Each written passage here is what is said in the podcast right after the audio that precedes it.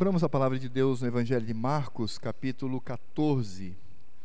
E nós faremos a leitura a partir do verso número 12. Evangelho de Marcos,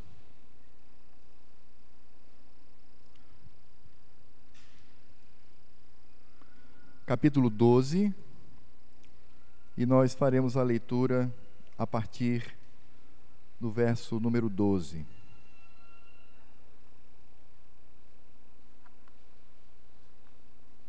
E nós faremos a leitura de 12 até o verso 26. Marcos 14, do verso 12 ao verso 26. Diz assim a palavra do Senhor. E no primeiro dia da festa dos pães asmos, quando se fazia o sacrifício do cordeiro pascal, disseram-lhe seus discípulos: Onde queres que vamos fazer os preparativos para comeres a Páscoa? Então enviou dois dos seus discípulos, dizendo-lhes: Ide à cidade, e vos sairá ao encontro um homem trazendo um cântaro de água.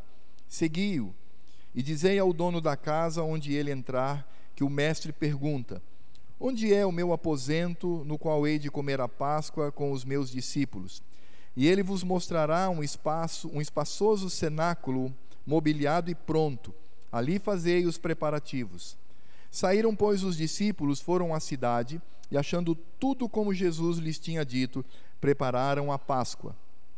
Ao cair da tarde, foi com os doze. Quando estavam à mesa e comiam, disse Jesus: Em verdade vos digo que um dentre vós, o que come comigo, me trairá. E eles começaram a entristecer-se e a dizer-lhe, um após outro: Porventura sou eu? Respondeu-lhes: é um dos doze, o que mete comigo a mão no prato. Pois o filho do homem vai, como está escrito a seu respeito. Mas ai daquele por intermédio de quem o filho do homem está sendo traído. Melhor lhe fora não haver nascido. E enquanto comiam, tomou Jesus um pão e, abençoando-o, partiu e lhes deu, dizendo: Tomai isto, tomai, isto é o meu corpo. A seguir, tomou Jesus um cálice e tendo dado graças, o deu aos seus discípulos, e todos beberam dele. Então lhes disse: Isto é o meu sangue, o sangue da nova aliança, derramado em favor de muitos. Em verdade vos digo que jamais bebereis do fruto da videira, até aquele dia em que o hei de beber novo no reino de Deus. E tendo cantado um hino, saíram para o monte das oliveiras. Irmãos, nós poderíamos fazer uma pergunta aqui esta noite, e, a pergunta seria a seguinte: quando nós tivemos ou teremos o domingo da Páscoa? Se a sua resposta foi semana que vem, porque semana que vem é domingo da Páscoa, você está equivocado, você errou, e você está cometendo inclusive um erro que eu considero grave, do ponto de vista da compreensão das Escrituras. É claro que nós somos acostumados e a nossa cultura, ela, sobretudo influenciada pela, pelo calendário litúrgico da Igreja Católica Romana, nós somos acostumados assim. Muitas igrejas, inclusive, domingo que vem, vai ter uma escola dominical especial, os irmãos virão cedinho, vão tomar um café, vão celebrar a ressurreição de Cristo. Depois as crianças vão aprender que Páscoa não é coelho e que ovo não tem nada a ver. E aí no lugar disso vai ganhar talvez um cordeirinho de chocolate, ou ele vai receber um cálicezinho de vinho e um pedacinho de pão para que pudesse ensinar. E a pergunta é: o que significa isto? Por que fazemos assim? Por que esse hábito? E eu creio que na leitura hoje das Escrituras, eu estava conversando com a minha esposa acerca disso, como Deus é maravilhoso, não é? Porque a, Páscoa de Cristo caiu exatamente hoje, nesse domingo. Não houve nenhum preparo, não houve nenhuma, nenhum plano para isto. Na verdade, foi a soberania de Deus que fez com que nós nos debruçássemos sobre esse tema e pudéssemos aprender. E nós precisamos compreender o significado do que Jesus está fazendo aqui e perceber também que nós não podemos voltar para os rudimentos do mundo. O apóstolo Paulo, quando ele escreve a algumas igrejas, ele fala que aquelas igrejas elas erravam porque elas estavam voltando aos rudimentos. E o que significa isto? Elas estavam observando festas litúrgicas, calendários litúrgicos, festas que eram celebradas no Velho Testamento. Mas que, na verdade, eles precisavam agora olhar para o renovo da aliança do Senhor. Não é mais o calendário antigo. E o que Paulo, na verdade, dizia àqueles irmãos é que não há mais calendário litúrgico. Não há mais uma semana mais santa que as outras. Não há um dia mais santo que o dia do Senhor, o domingo, quando nós nos reunimos para cultuá-lo. E é exatamente nesse espírito que nós vamos compreender o que está acontecendo aqui. E na verdade, irmãos, nós estamos na Páscoa judaica aqui no texto. É a Páscoa dos judeus, a Páscoa do Velho Testamento. E a Páscoa, na verdade, era a festa judaica mais importante das quatro que eles realizavam. Os judeus tinham várias festas, nós aprendemos isso quando estudamos aqui sobre os salmos de romagem. E aí, então, dentre essas festas, a mais importante era a festa da Páscoa.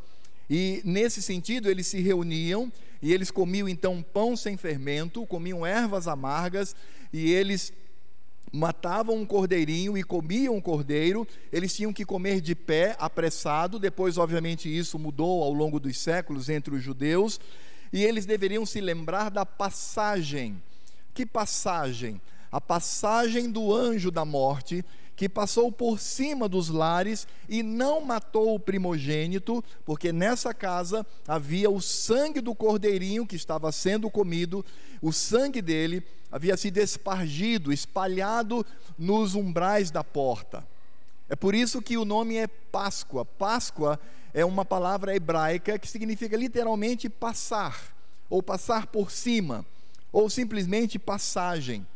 E eles deveriam se lembrar. A Páscoa então remetia ao anjo da morte, enviado pelo Senhor, era o anjo da ira de Deus, que iria matar os primogênitos, e nesse sentido, aqueles que tinham o sangue do cordeirinho e que também comeram esse cordeirinho num jantar especial, eles foram poupados da ira de Deus. E os judeus, então, eles se lembravam disso. A décima praga para eles do Egito estava muito forte no coração por conta do que eles celebravam. E o ritual da Páscoa judaica era relativamente simples, era um jantar. Eles ceiavam, como nós ceiamos aqui. E era uma ceia litúrgica, uma ceia que estava também envolvida na postura de culto, eles cultuavam ao Senhor. E nesse momento eles cantavam o que é conhecido como Halel. Halel é uma palavra hebraica que significa louvor. Inclusive, após o Evangelho de Marcos, eu estou pensando aqui com o meu coração em expor os salmos de Halel, que vai do 113 até o 118. Estes salmos, eles eram cantados, eram cantados é, de forma bastante contundente lá na festa de Páscoa ou na celebração da Páscoa. Eles cantavam dois salmos primeiro, depois eles tinham um jantar, eles tinham o partir do pão e depois então cantavam o restante destes salmos. E esses salmos eles falam da magnitude do Senhor e também falam da redenção. E para isso eles precisavam preparar o ambiente, era um ambiente muito importante. É por isso que havia os preparativos, e os preparativos eram, eram realizados com meticulosidade. Eles, por exemplo, no lugar onde eles iam celebrar a Páscoa, eles tinham que limpar toda a sala e retirar todo e qualquer vestígio de fermento. O fermento não podia estar presente na celebração da Páscoa. Eles também preparavam os pães ou compravam os pães sem fermento. Eles então tinham o cordeirinho. Quem estava em Jerusalém geralmente era um cordeirinho sacrificado no templo. Se estava em outro lugar, então eles matavam aquele cordeiro, eles assavam o cordeiro e eles comiam então com as ervas amargas e com esse pão e vinho. E ali então eles celebravam o fato de que o Senhor, pelo sangue do cordeirinho, espargido, espalhado nos umbrais da porta, fez com que o anjo da ira do Senhor, o anjo do ódio do Senhor, o anjo da destruição, o anjo da morte, passasse por cima da casa, eles estando ali protegidos simbolicamente, pelo sangue do cordeirinho que havia sido morto. E é interessante porque como Marcos ele está escrevendo aos romanos e nós sabemos disso, Marcos ele está escrevendo para crentes e aqueles que frequentavam a igreja de Cristo em Roma, ele dá aqui uma explicação rápida sobre o que está acontecendo. É por isso que no verso 12, no iníciozinho, ele diz: "E no princípio, e no primeiro dia da festa dos pães asmos, quando se fazia o sacrifício do cordeiro pascal. Então vejam que Marcos ele está aqui, claro que sinteticamente, rapidamente, é, é, ele está aqui demonstrando o que era essa festa. Então ele diz: é uma festa, é uma festa cultica, é uma liturgia, é um culto ao Senhor. Eles a denominavam como de pães asmos. Pães asmos significa dizer pães sem fermento. Então era como um beiju, ele era duro, como um grande beiju, porque não tinha fermento. E ali também eles faziam o sacrifício do cordeiro pascal. Era um cordeiro especial que era morto para ser comido, para alimentar os judeus naquela ceia litúrgica. Então, Marcos ele nos dá aqui essa pista. E aí então, irmãos, nós temos aqui o que nós com certeza sabemos, a última Páscoa do Velho Testamento. A última. Nós temos aqui o último cordeirinho a ser sacrificado para aquele jantar. Nós temos aqui já o início da abolição, da observação da Páscoa como um evento que acontecia uma vez por ano. Isso tudo está sendo agora eliminado. E isso acontece pela manifestação de Cristo. E vejam que Marcos, ele, ainda que de forma discreta, ele vai ressaltar aqui que não está apenas o homem quando os discípulos perguntam para ele: Onde queres que vamos fazer os preparativos para comeres a Páscoa. Então, eles estão falando com Cristo, dizendo: Você precisa da nossa ajuda, nós podemos ajudar. Onde nós podemos então comer a Páscoa? E aí percebemos o Cristo homem, o Cristo que necessita da ajuda de pessoas, que tem todas as limitações de um ser humano, mas também nós percebemos ali como no nosso redentor a natureza divina, quando ele descreve detalhadamente o que iria acontecer, e dois discípulos então vão, e acontece exatamente como Jesus havia dito, e aqui vemos também a manifestação da natureza divina de Cristo. E há um evento, irmãos, que Marcos coloca aqui, assim como os evangelistas, que é a revelação do traidor, a revelação de Judas.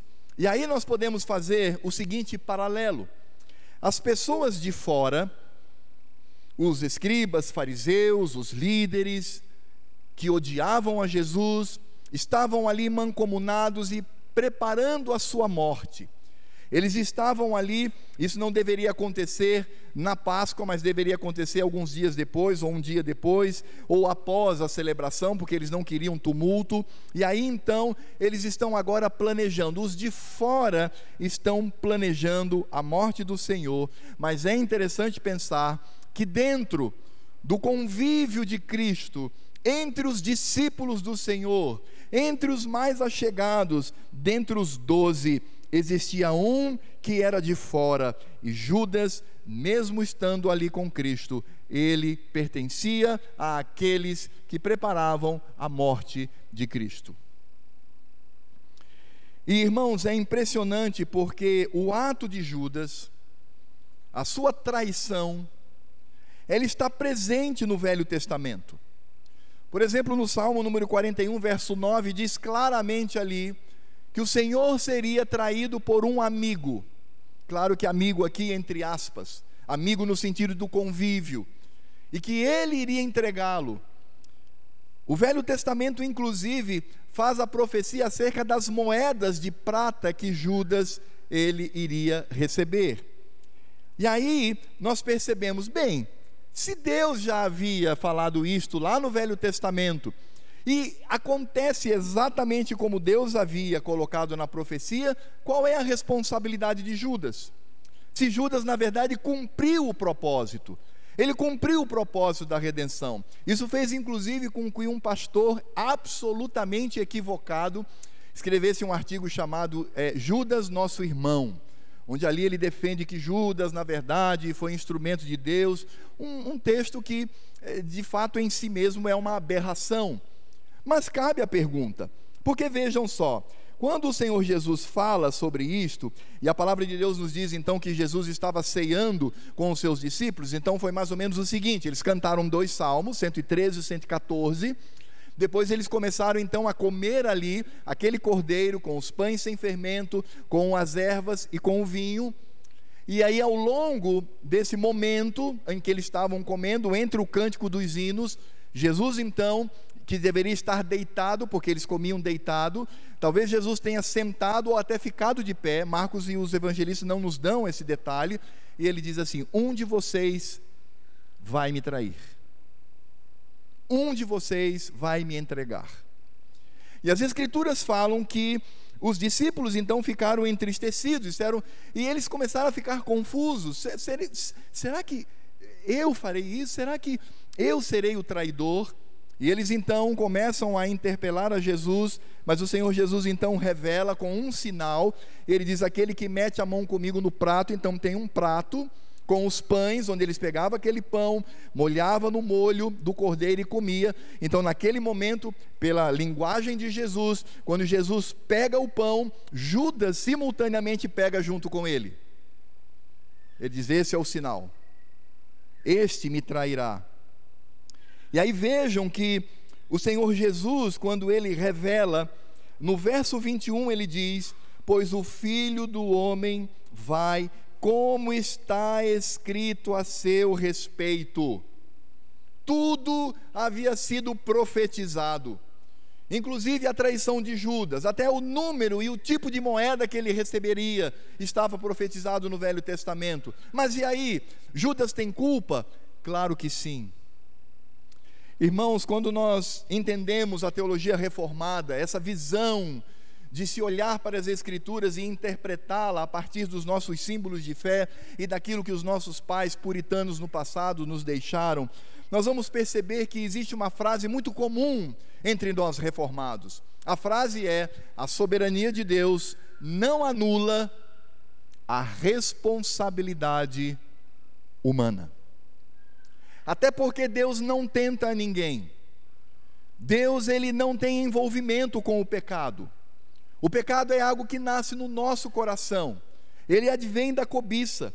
Então é por isso que o Senhor Jesus, no momento em que ele diz: Pois o filho do homem, verso 21, vai, como está escrito a seu respeito. Então, tudo vai se cumprir, inclusive a atuação do maligno, que é Judas, para traí-lo. Mas aí, Jesus está falando o que aqui? Jesus está falando da soberania de Deus. Não houve nenhuma surpresa.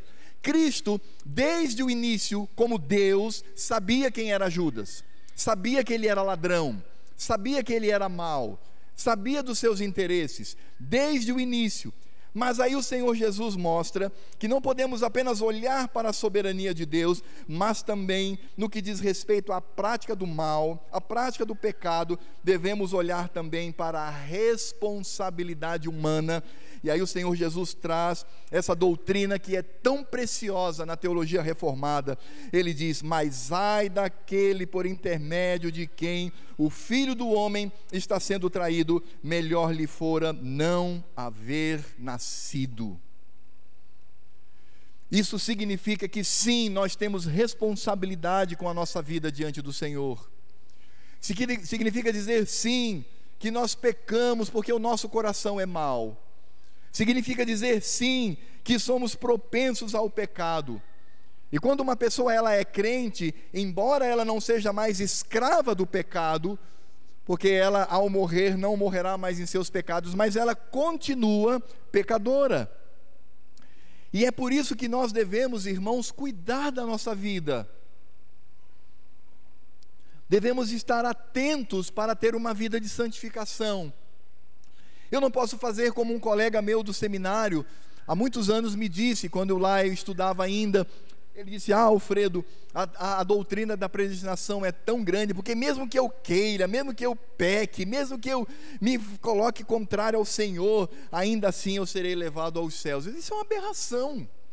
É que você vai ser levado ao céu se você se coloca contra o Senhor, se você se põe, impõe como inimigo dele e você peca deliberadamente? Isso não existe. Ou como muitos que pecam e dizem assim: ah, mas o Senhor Deus, Ele perdoou o pecado do passado, do presente e do futuro. Ah, meu amigo, calma. Porque Deus só perdoa pecado quando há arrependimento. É por isso que Judas não foi perdoado, porque Judas não se arrependeu. Judas ele sentiu remorso.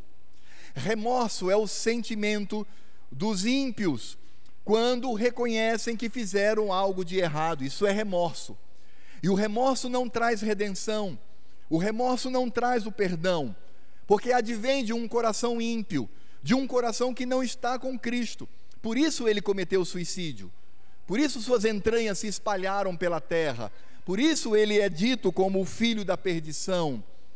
Porque, embora Judas tenha reconhecido que fez algo de errado, ele não era de Deus, ele não havia nascido de novo, ele não era de Cristo, por isso, aquele sentimento não produziu na sua vida o perdão do Senhor, ao contrário de Pedro, que traiu a Cristo de forma tão horrorosa, mas ele foi alcançado pela graça, porque Pedro, como crente que era, ele se arrependeu.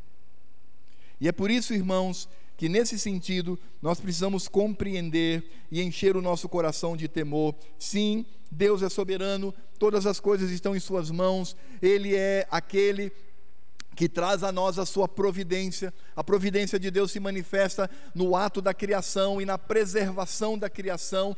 Tudo o que acontece não traz nenhuma surpresa ao Senhor. Ele é soberano sobre todas as coisas, mas isto não tira a sua e a minha responsabilidade de ter uma vida de santificação. Dito isso, irmãos, Marcos agora passa a nos mostrar o significado da Páscoa do Novo Testamento. E vejam, irmãos, que aqui, agora a partir do verso 22 até o verso 26, nós temos o que poderíamos chamar de uma das cenas mais vibrantes do Evangelho. E nós podemos aqui pensar que momento magnífico, quando na verdade Cristo passa aqui novamente a revelar o significado da sua morte, e Cristo faz isso também falando sobre a escatologia, falando daquele momento em que nós estaremos com o Senhor, porque no verso 25, quando ele diz: Em verdade vos digo que jamais beberei do fruto da videira até aquele dia em que o hei de beber novo no reino de Deus. E aqui há um consenso de que Jesus, ele não está falando de comer com os discípulos após a sua ressurreição, mas aqui se refere ao dia em que nós estaremos presentes na boda dos, nas bodas do Cordeiro. Significa dizer então que Jesus ele está mostrando todo o significado da sua morte. E vejam que o ato de partir o pão era costume na Páscoa judaica. Eles faziam isso, e geralmente era pelo líder, o mais velho, ou aquele que estava conduzindo o culto. Ele então, no meio da refeição, eles partiam o pão, e ao partir o pão, eles olhavam para o passado, eles olhavam para o Egito, se lembravam da décima praga, se lembravam do anjo da morte enviado pelo Senhor para manifestar o seu juízo e ira, e eles diziam: O Senhor nos livrou da sua ira. Mas que surpresa! Porque o Senhor Jesus, ele vai seguir o mesmo ritual. Ele toma o pão e todos olham para ele, ele toma um pão em suas mãos e ele levanta, depois então ele parte este pão e aí todos aguardavam que ele de fato falasse acerca do Egito. Mas o Senhor Jesus, ele fala acerca do Calvário. Jesus não olha para trás. Jesus olha para frente. Ele não menciona a obra salvífica que ele mesmo realizou para o povo lá no Egito, livrando-os do anjo da morte. Mas Jesus olha para o Calvário, onde ele vai morrer pelo pecado daqueles que foram eleitos pelo Senhor. E é interessante porque a aliança do passado, a Páscoa, que era um momento sublime para se reconhecer a aliança do Senhor com o seu povo, era um momento em que sim, os sacrifícios estavam presentes, a própria Páscoa. A Páscoa era realizada por um cordeiro que era sacrificado e que representava aquele cordeirinho que havia sido morto lá no Egito, cujo sangue fora colocado nos umbrais da porta.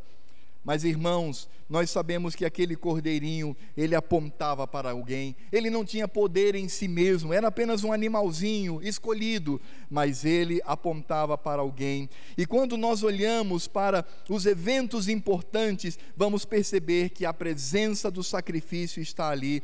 Por exemplo, quando nós lembramos do Monte Sinai, de acordo com o que está em Êxodo 24, de 1 a 8. Agora a igreja do Senhor está no deserto, está ao pé do monte. As Escrituras dizem: Disse também Deus a Moisés: Sobe ao Senhor, tu e Arão e Nadab e Abiú, e setenta dos anciãos de Israel, e adorai de longe. Só Moisés se chegará ao Senhor, os outros não se chegarão, nem o povo subirá com ele Veio, pois, Moisés e referiu ao povo todas as palavras do Senhor e todos os estatutos. Então todo o povo respondeu a uma só voz e disse: Tudo o que falou o Senhor faremos.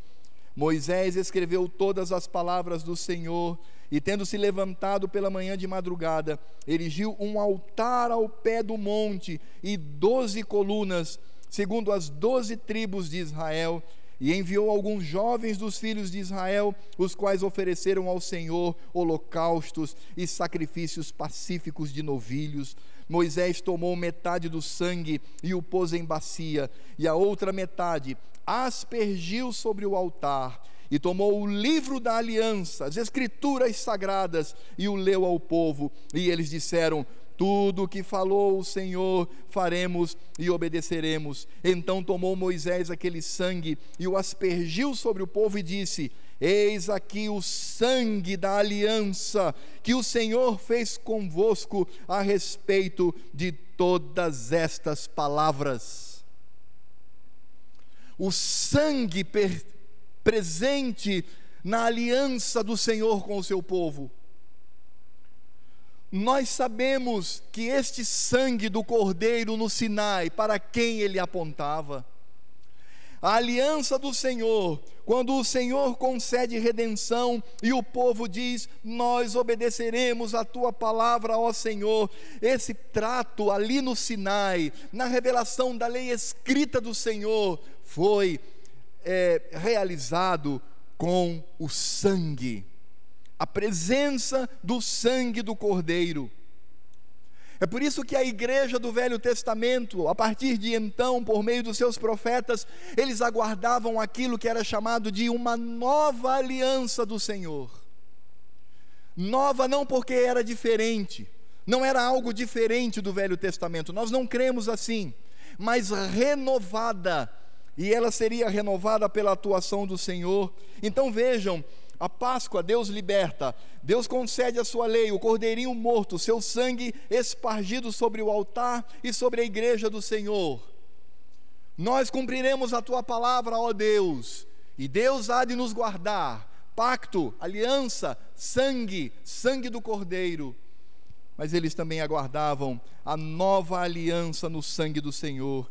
É por isso que lá em Jeremias, capítulo 31, do verso 31 ao verso 34, preste atenção no que diz o profeta: Eis aí vem dias, diz o Senhor, em que firmarei nova aliança com a casa de Israel e com a casa de Judá, não conforme a aliança que fiz com seus pais, no dia em que os tomei pela mão para os tirar da terra do Egito. Preste atenção na linguagem, irmãos.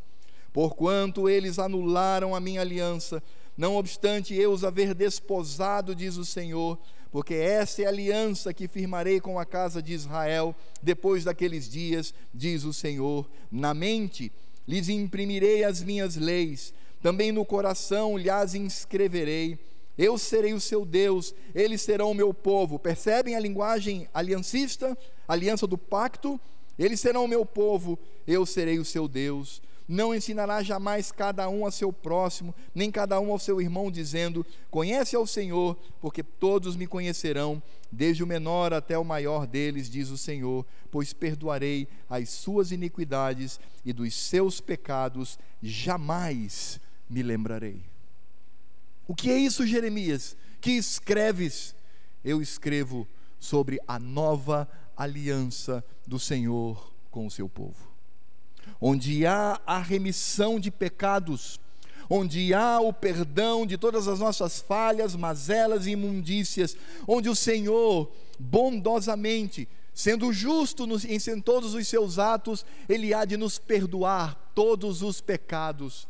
E é claro que quando nós falamos de aliança do Senhor e perdão de pecados, porque não há como estabelecer essa aliança sem que haja perdão dos pecados, há a presença do sangue do Cordeiro. É por isso que esses textos e outros mais que falam da aliança do Senhor por meio do sangue do Cordeiro, que falam da aliança do Senhor e que seria renovada no Senhor por sua graça e misericórdia, todas elas dizem respeito a Cristo. É por isso que o autor de Hebreus, no capítulo 9, do verso 15 ao verso 20, ele diz: Por isso mesmo, Ele, Cristo, é o mediador da nova aliança a fim de que, intervindo a morte para a remissão das transgressões que havia sob a primeira aliança, recebam a promessa da eterna herança daqueles que têm sido chamados. O autor de Hebreus, ele conhecia Jeremias. Quando ele usa a palavra nova aliança, ele remete a sua mente com certeza a Jeremias capítulo 31.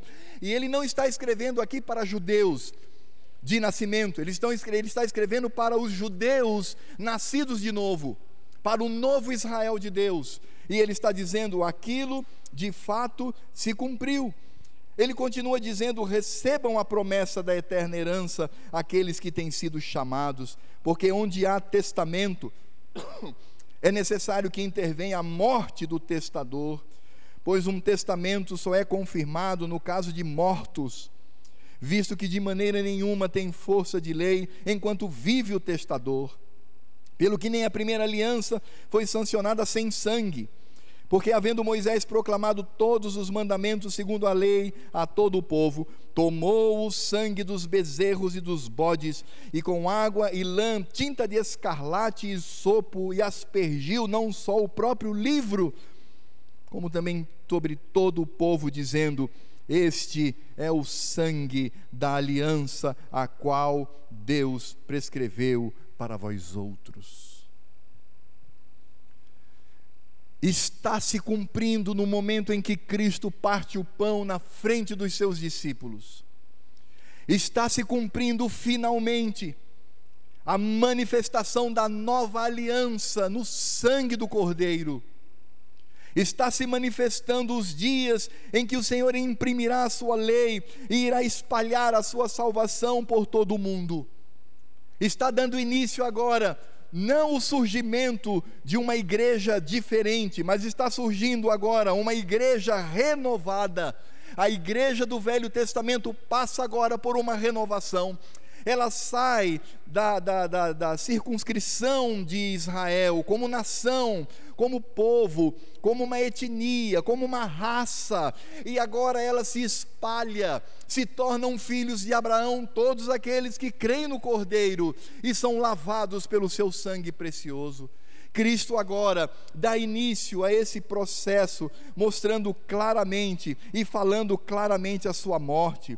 É por isso que nós podemos perceber que Marcos ele enfatiza esse aspecto. Por exemplo, quando nós lemos lá no capítulo 10, verso 45, Marcos dizendo: Pois o próprio Filho do Homem não veio para ser servido, mas para servir e dar a sua vida em resgate por muitos. A mesma coisa, Cristo está dizendo aqui. Ele fala da sua morte, ele diz: comam o pão, esse é o meu corpo, bebam o vinho, esse é o meu sangue que é dado por vós. Vocês não comerão mais a carne do cordeirinho assado, vocês agora comerão a minha carne. Vocês não irão agora ter relacionamento com o sangue desses cordeirinhos, vocês terão um relacionamento com o meu sangue, diz o Senhor. E aí, amados, nós podemos entender quando Marcos nos diz, a partir do verso 22, e enquanto comiam, todos estavam comendo ali, tomou Jesus um pão e abençoando-o, consagrando o próprio Cristo, e o que consagrou aquele pão foram as suas mãos santas e benditas, foi a sua mão de Deus que ali tomava aquele pão, dizendo: Tomai, isto é o meu corpo. A seguir tomou Jesus um cálice e, tendo dado graças, o deu, aos, o deu aos seus discípulos, e todos beberam dele. Então lhes disse: Isto é o meu sangue o sangue da nova aliança derramado em favor de muitos. Irmãos, que momento, que cena, que testemunho esses discípulos tiveram a oportunidade e o privilégio de presenciar. E neste exato momento, Cristo aboliu a Páscoa do Velho Testamento. Cristo aboliu o cordeirinho. Cristo aboliu o costume de se celebrar a Páscoa apenas uma vez por ano. Cristo aboliu aquele evento como uma festa litúrgica. Cristo aboliu um calendário litúrgico feito pelo povo de Deus no passado. Cristo está dizendo que não mais deveríamos nos lembrar da Páscoa apenas uma vez por ano, obedecendo a um calendário dito como santo, sacro ou litúrgico. Ele acaba com isso. Não há mais por que observar uma Páscoa uma vez por ano, porque nesse momento Cristo aboliu a Páscoa do Velho Testamento. A Páscoa do Velho Testamento cumpriu seu papel, sombra do verdadeiro havia cumprido todo o seu papel até aquele momento que no momento de Páscoa judaica, Cristo diz: "Agora é a aliança no meu sangue, agora a carne que vocês comem é a minha. O sangue que vocês bebem é o meu. Façam isso todas as vezes que vocês se reunirem para esse jantar, para a minha memória. Não é mais para a memória do cordeirinho, nem olhando para a décima praga, nem olhando para a nação do Egito, agora sou eu, façam em mim a homenagem, lembrem-se de mim, essa é a Páscoa da nova aliança no sangue de Cristo. Por isso, o último cordeirinho havia sido morto naquela noite. O último. Nenhum outro mais seria morto para representar a Cristo. Nenhum outro mais. Nós sabemos que os israelenses, os religiosos ainda praticam isso, mas praticam de acordo com aquilo que Paulo diz, porque eles têm o véu, eles não conseguem ver a Cristo, eles não conseguem entender a obra vicária, não entendem que o Cordeiro de Deus já veio ao mundo para nos salvar, eles não entendem isso. Por isso, quando nós olhamos para o Velho Testamento, nós descobrimos que todos aqueles animaizinhos eram trazidos à força Aqueles animaizinhos não se ofereciam voluntariamente, mas eles eram laçados, agarrados, amarrados, colocados compulsoriamente sobre o altar, e ali então era imolado. Ou então, quando não havia esse ambiente de altar, ainda assim ele era imolado. O cordeirinho não estava se entregando, ele era tomado compulsoriamente, na marra, como se diz. Mas o cordeiro de Deus, que tira o pecado do mundo, este se entregou voluntariamente, porque ele te amou. Ele te amou. E a demonstração desse amor é porque Cristo, que não foi obrigado por ninguém, ele, numa linguagem humana, não precisaria ter feito aquilo por si só. Ele não precisava morrer por si, porque era Deus, era sem pecado. Ele era o Senhor sobre todas as coisas, como ainda é. Ele é o Deus verdadeiro, por meio de quem todas as coisas foram criadas e para quem todas as coisas foram criadas. Ele se entrega voluntariamente, por amor, para morrer em nosso lugar. E este ato, com a presença de Cristo, junto à sua igreja, acontecerá também nas bodas do Cordeiro, como nós vimos aqui claramente. O Senhor, Ele nos reunirá para partir o pão e nos dar o vinho novamente na eternidade. É por isso que está claro aqui que essa ideia de preservar uma Páscoa anual, por isso eu digo e eu afirmo inclusive para as minhas crianças que estão aqui nessa noite, crianças, o problema não é o coelho não, isso é coisa, isso é paganismo. Problema não é o ovinho de Páscoa, não, isso é paganismo. O problema é quando nós olhamos para esse domingo da liturgia católica e nós assumimos como o domingo de Páscoa, quando todos os domingos em que nós ceiamos, em que nós partimos o pão, em que nós bebemos o vinho e nós fazemos essa refeição litúrgica como elemento de culto, dentro do culto oferecido ao Senhor, naquele momento, vivemos a Páscoa de Cristo. Páscoa para nós cristãos acontece todas as vezes que partimos o pão, bebemos o vinho, para a memória do Cordeiro de Deus que deu a sua vida por nós e nós então nos alimentamos dele, como ele mesmo diz: quem não comer da minha carne, não beber o meu sangue, não tem parte comigo. Por isso, essa data que muitos festejarão domingo que vem, deveria até passar assim, despercebido por nós. Nem faríamos menção porque enfatizamos o fato de que a Páscoa do Senhor acontece, no nosso contexto aqui da nossa igreja, acontece sobre essa mesa, onde nós consagramos o pão e o vinho e o tomamos numa refeição. Ali é a Páscoa, ali é o momento dos pais para os seus filhinhos menores dizer: Filho, estamos comemorando a Páscoa. E o que é isso, pai? Nós nos lembramos não mais do Egito, não mais da décima praga, não mais do anjo que passou, é o significado de Páscoa, passou, mas nos lembramos de que Cristo nos salvou, Ele morreu na cruz do Calvário.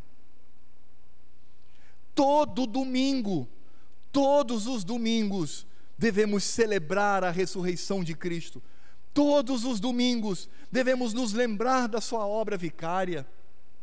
Quizá nós não tivéssemos aqui todos os domingos a ceia do Senhor, para lembrarmos dele como uma refeição comum, como crentes que somos, salvos por Sua graça. Por isso, meus irmãos e minhas crianças, o que vai acontecer domingo que vem, dizendo que é domingo de Páscoa, não, não, não, não ligue para isso. Páscoa acontece quando nós ceiamos quando nós partimos o pão, quando nós tomamos o vinho, e aí então nós celebramos a verdadeira Páscoa, não a falsa, não a litúrgica, não a que toma o modelo do Antigo Testamento, não aquela que nos faz voltar aos rudimentos do mundo, mas a verdadeira Páscoa do Senhor que ocorre quando nós juntos ceiamos para memória e glória do Cordeiro de Deus que tira o pecado do mundo. E como é que nós poderíamos aplicar essa mensagem para a nossa vida hoje? Eu gostaria de fazer duas aplicações, irmãos, pensando no que nós ouvimos pela exposição das Escrituras. Em primeiro lugar, Voltando novamente à revelação de Judas, aprendemos que a soberania de Deus, a soberania de Deus não anula a nossa responsabilidade humana. Tenha muito cuidado, viu, irmão? Quando você diz assim, ah, eu, eu sou um eleito, então eu posso bagunçar, viver como eu quiser, sou um eleito. Né? O Senhor Deus me elegeu. Cuidado. Porque a árvore é conhecida por seus frutos. Se conhece uma árvore pela sua aparência e pelos frutos que ela concede. Uma mangueira não pode produzir morango, como um pezinho de morango não pode produzir manga. É por isso que os eleitos do Senhor, eles manifestam o fruto. Quando o apóstolo Paulo ele fala, porque pela graça sois salvos mediante a fé, isso não vem de vós, é dom de Deus, não de obras para que ninguém se glorie. Ele não para aí. Nós às vezes paramos, mas Paulo não para. Tem o verso 10. E ele diz: "Pois somos feitura dele, criados em Cristo Jesus para as boas obras, as quais Deus preparou de antemão para que andássemos nelas. E apenas algo que eu já tenho dito muito para os meus queridos irmãos aqui, eu repito: quando as Escrituras falam de boas obras, não está falando aí de ação social, não está falando de ajudar aos pobres, inclui, isso está incluso, claro, mas não se restringe a isso, de dar esmola, etc. Boas obras é quando nossas obras são boas em Cristo Jesus, todos os nossos atos são atos santificados pelo poder do Senhor. Boas obras para o cristão não está limitado a dar a esmola. Boas obras no cristão é toda a sua vida como crente sobre essa terra. Por isso, irmãos, ninguém vai chegar no céu tendo uma vida dissoluta e cheia de pecado e não estar, não estar atento a isso, isso não lhe causar constrangimento, vergonha, porque pecar nós pecamos. Mas devemos ali, pela ação do Espírito de Cristo, reconhecer que pecamos, nos ajoelhar, pedir perdão ao Senhor, quebrar o nosso orgulho e dizer: Pai, perdoa-me e faz com que eu perdoe também aquelas pessoas que estão ao meu redor. A nossa vida é assim, a nossa vida não é sem pecado, mas é quando pecamos, temos advogado junto ao Pai. Mas a palavra de Deus também diz que nós devemos viver uma vida santa, de piedade, num mundo difícil como este que nós vivemos, num mundo que tem entrado nas igrejas, num mundo que tem conquistado o coração de muitos membros de igreja, nós devemos lutar pela santidade, porque senão podemos estar aí demonstrando que corremos o risco de, mesmo estando entre os crentes, sermos um de fora, dos que estão lá fora que odeiam e querem destruir a Cristo e ao seu Evangelho. Não há nada mais destrutivo do Evangelho e do nome de Cristo do que alguém que se diz crente e tem uma vida imoral, uma vida cheia de pecado, uma vida sem comprometimento. Irmãos, quando os esquerdistas, quando as religiões pagãs, elas se levantam contra Cristo, de fato isso para nós é alegria, porque são do mundo e querem nos destruir. Eles estão lá fora, são no reino das trevas. O problema é quando o joio, no centro da igreja de Cristo, no meio do povo de Deus, envergonha o Evangelho e Cristo. E quando eu digo envergonha, não estou falando de não cometer pecado, lutamos, mas ainda pecamos, não é isto mas é para que haja arrependimento e Cristo, com Sua graça, nos perdoe. É muito, as consequências são muito piores quando pessoas que se dizem membros de igreja têm um testemunho péssimo lá fora. Isso é ato que destrói o Evangelho, é ser como Judas, está entre os doze, mas o coração dele está lá no mundo. Por isso, meu irmão, sonde o seu coração Veja como você está. E talvez você diga assim: puxa, pastor, essa semana eu pequei. Claro, não é isso que eu estou dizendo. Então arrependa-te. Vai aos pés de Cristo. Tome para si a graça do Senhor. O que eu estou dizendo é o desejo de uma vida de santidade aos pés do Senhor. Não seja semelhante a Judas, mas seja de fato uma ovelha obediente que dignifica e glorifica o nome do Senhor. Em segundo lugar, eu gostaria de fazer aqui algumas aplicações já ditas ao longo do sermão, mas eu quero aqui reforçá-las com relação à Páscoa, com relação à ceia do Senhor. Cristo determinou que não observássemos mais a Páscoa do Egito, mas observássemos a Páscoa em sua memória. Ele diz aqui claramente: Tomai, isto é o meu corpo. Depois então ele diz: Isto é o meu sangue da nova aliança derramado em favor de muitos. E ele diz: Façam isso todas as vezes que beberdes em memória de mim. Por isso a igreja cristã verdadeira não tem calendário litúrgico, não tem culto que obedece a algum tipo de liturgia. Não, todos os domingos são iguais, são gloriosos, santos, onde nos reunimos aqui para cultuar ao Senhor. Por isso não tem nem por que mencionar. Quando outras religiões pagãs, por exemplo, têm os seus dias especiais, nós nem mencionamos a mesma coisa. É claro que Deus pode nos dar oportunidade para evangelizarmos por conta deste momento, sem dúvida nenhuma.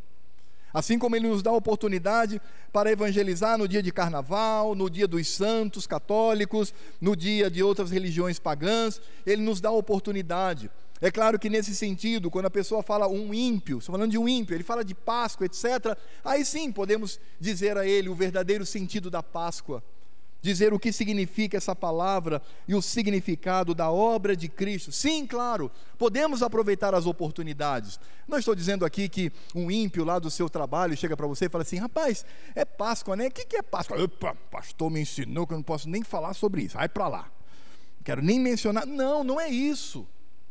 Mas você pode carinhosamente chegar a essa pessoa e explicar a ele. Aproveite a oportunidade. O que eu estou falando, irmãos, é como igreja. Como igreja, não temos que observar esses calendários. Não temos que fazer isto, porque nós celebramos a Páscoa, mas é a Páscoa de Cristo. Portanto, o domingo de Páscoa não é aquele que virá na próxima semana, se vivos estivermos. Não. Não é o do calendário litúrgico. Não é a atitude que faz com que voltemos aos rudimentos do passado. Às vezes criticamos, e com razão, somos críticos, e isso é verdadeiro, com as religiões neopentecostais que querem voltar ao uso do candelabro, a festa dos tabernáculos, todos aqueles cerimoniais, todo aquele calendário litúrgico do antigo Israel, da antiga igreja, e nós olhamos, isso é um absurdo, colocando elementos aí, a arca, o, o, o, o menorá ou o candelabro, nós não criticamos, a mesma coisa. A mesma coisa com relação a outras práticas litúrgicas. Porque o que muitos pensam celebrar a Páscoa semana que vem é a Páscoa do calendário judaico, porque ali eles dizem: Cristo morreu. Não. Nós celebramos a Cristo. Nós somos a igreja. Nós estamos livres de todas as prisões e grilhões do passado nós não voltamos mais aos rudimentos do mundo ou os rudimentos do passado. Seguimos em frente com Cristo Jesus, celebrando a Páscoa não mais do cordeirinho do Egito, mas do Cordeiro de Deus do Calvário, celebrando para a memória dele. Por isso, meus irmãos e principalmente minhas crianças, sabe quando foi domingo de Páscoa? O passado. Por que o passado, pastor? Porque nós ceiamos e nós celebramos a Cristo. Quizá pudéssemos fazer isso todos os domingos, por ser o dia do Senhor. Também, irmãos, nós precisamos entender que a Páscoa deve habitar o nosso coração. Nós devemos sempre lembrar da morte de Cristo, deste cordeiro que não foi arrastado do seu redil, não foi amarrado para ser colocado sobre o altar, mas ele voluntariamente se entrega para morrer no lugar daqueles a quem ele, Cristo, amou. Páscoa, a ceia do Senhor, simboliza o amor de Deus para conosco. Um cordeirinho inocente, um animalzinho morreu lá no Egito, foi trucidado, o seu sangue espargiu o portal da casa. O anjo da morte se aproxima para matar alguém que está ali, mas quando ele passa, ele olha para a porta, existe uma marca de sangue, e aquele sangue diz com a autoridade de Deus: passa, passa em frente, porque aqui alguém já morreu.